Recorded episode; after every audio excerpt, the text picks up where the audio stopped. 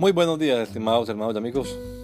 Una vez más estamos aquí con ustedes con deseo de saludarles en el nombre admirable, nombre glorioso, nombre sublime, el nombre de nuestro gran Dios y Salvador Jesucristo, el Señor. Esto es Sembrando con fe y esperanza. Bienvenidos.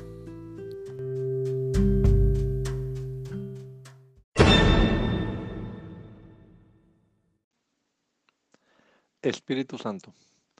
Pero cuando venga el Espíritu de verdad, Él os guiará a toda la verdad, porque no hablará de su propia cuenta, sino que hablará todo lo que oiga y os hará saber todas las cosas que habrán de venir.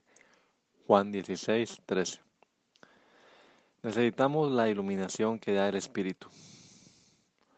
Lo primero que hay que decir respecto a este versículo es que habla de la venida del Espíritu Santo como un evento futuro. Ya Juan había explicado que el Espíritu Santo que habrían de recibir los que creyeran en Jesús no había venido aún porque Jesús no había sido aún glorificado. Segundo, entre las funciones del Espíritu Santo está la de guiarnos a toda la verdad. Nos recordará las enseñanzas de Jesús y alumbrará nuestro entendimiento para que comprendamos adecuadamente las verdades de la palabra de Dios. Tercero, lo que el Espíritu Santo nos enseña está en perfecta concordancia con las Sagradas Escrituras, pues él mismo es su propio autor. Ninguna revelación que venga del Espíritu Santo va a contradecir entonces algo que esté declarado en la Biblia.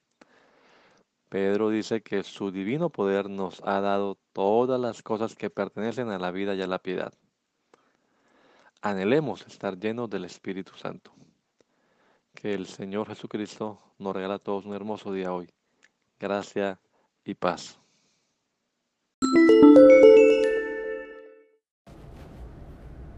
Holy Spirit. But when He, the Spirit of truth, comes, He will guide you into all the truth. He will not speak on His own, He will speak only what He hears, and He will tell you what is yet to come.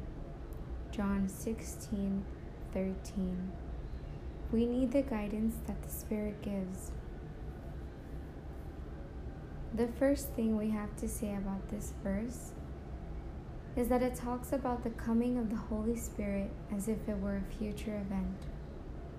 John had already explained the Holy Spirit for those who believed in Jesus would receive had not come because Jesus had not yet been glorified.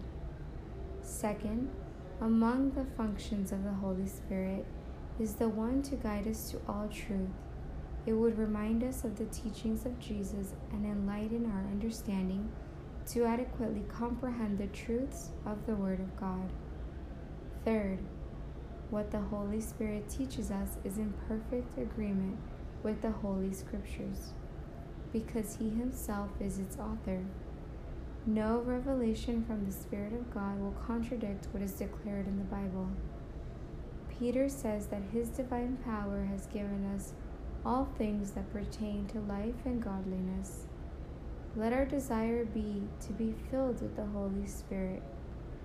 May our Lord Jesus Christ give us all a beautiful day, grace and peace. Espírito Santo. Mas quando vier aquele Espírito da verdade, ele vos guiará em toda a verdade, porque não falará de si mesmo, mas dirá tudo o que tiver ouvido e vos anunciará o que há de vir. João 16, 13. Precisamos da iluminação dada pelo Espírito. A primeira coisa a se dizer sobre esse versículo é que ele fala da vinda do Espírito Santo como um evento futuro. João já havia explicado que o Espírito Santo, que seria recebido por aqueles que criam em Jesus, ainda não havia vindo porque Jesus ainda não havia sido glorificado.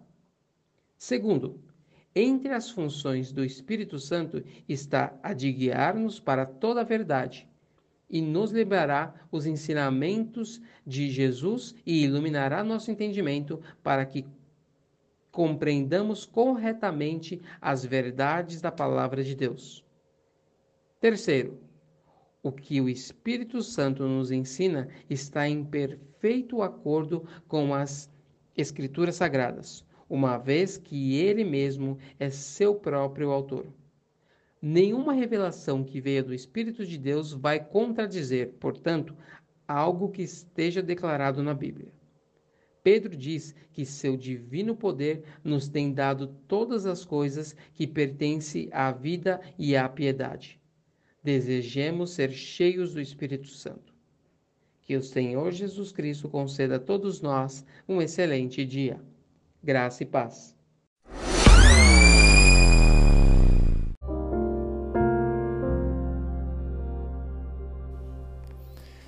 La Iglesia Pentecostal Unida Latinoamericana en Baltimore nos estamos reuniendo en la 8301 Liberty Road.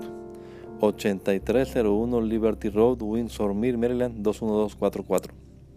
Y nuestras reuniones son los días domingo a las 8 de la mañana. Domingo 8 de la mañana tenemos el servicio de adoración, alabanza y enseñanza de la palabra de Dios. Venga juntamente con su familia y allegados. Serán todos bienvenidos a nuestra reunión dominical. Recuerde, Jesucristo es el verdadero Dios y la vida eterna. Primera de Juan 5:20. Y si otros días madrugamos a buscar la comida que perece, ¿por qué no hacerlo el día domingo para buscar la comida que a vida eterna permanece?